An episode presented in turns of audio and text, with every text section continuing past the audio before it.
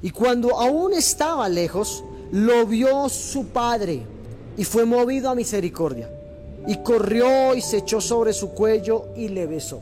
Lucas 15, 20. Hoy quiero hablar del tema volviendo a la casa de mi padre.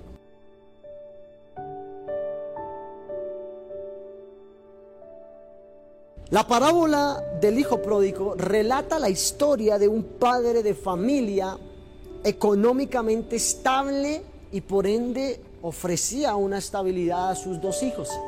Habla de aquel padre que tenía dos hijos, que un día el hijo menor decide pedir la parte que le correspondía de la herencia y vivir perdidamente. La Biblia dice que tomó lo que le correspondía y se fue de la ciudad a una provincia y allí vivió y gastó, malgastó más bien toda la herencia de su padre. Cuando la herencia, las riquezas se agotaron, aquel hijo pródigo empezó a escasear el que empezó a escasear el alimento, empezó a extrañar y anhelar lo que tenía en la casa de su padre. La Biblia dice que inclusive deseaba llenar su vientre de algarroas, comer de lo que comían los cerdos. Pero la Biblia dice que cuando volvió en sí, esta fue la clave, volvió en sí, dice, ¿cuántos jornaleros en la casa de mi padre hay? Y hay abundancia de pan, y yo aquí perezco de hambre. La Biblia dice que él dijo, me levantaré e iré a mi padre y le diré, Padre, he pecado contra el cielo y contra ti ya no soy digno de ser llamado tu hijo. Hazme como a uno de tus jornaleros. Y levantándose vino a su padre. ¿Sabes? Cada vez algo similar sucede cuando tomamos la decisión de restaurar nuestra relación con Dios. Cuando el velo cae de los ojos del pecador y se vuelve consciente de la pecaminosa naturaleza, su primera actitud es conseguir una segunda oportunidad porque sabe que la única manera de ser limpio de su pecado es a través de una genuina conversión a Dios. Aquel hijo pródigo necesitaba volver en sí, era necesario inclusive llegar a la condición pecaminosa para volver en sí. Hoy en este día.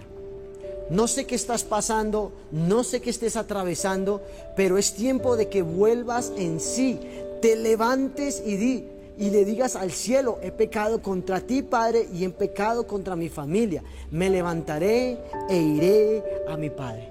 ¿Sabes? Cuando el hijo pródigo llegó a la casa, la Biblia dice que lo recibió el papá de un abrazo, le dio un beso en el cuello. Hubo una fiesta.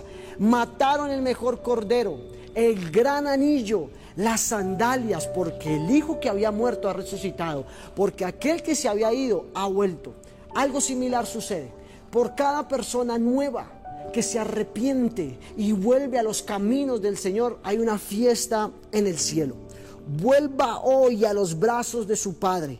Él le espera con amor para restaurarlo. Hay una fiesta en los cielos. ¿Y tú qué estás esperando para volver a la casa del Padre? Padre, te damos gracias hoy en este tiempo por este tiempo que has diseñado primeramente en tus planes, Señor. Gracias por este volver al diseño original, Señor, porque nos has enseñado que nuestra dependencia viene de ti, el perdón viene de ti, la restauración viene de ti y las segundas oportunidades vienen de ti, Señor.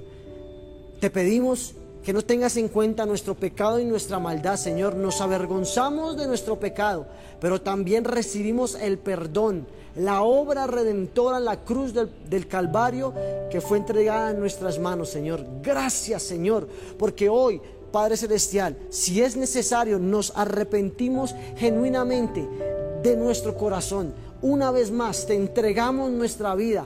Perdona nuestros pecados, Señor. Escribe nuestro nombre en el libro de la vida y te pedimos que jamás lo borres de ahí, Señor. Y que podamos empezar un nuevo comienzo, un nuevo camino bajo tu mano poderosa en el nombre de Jesús. Amén y amén. Bendiciones.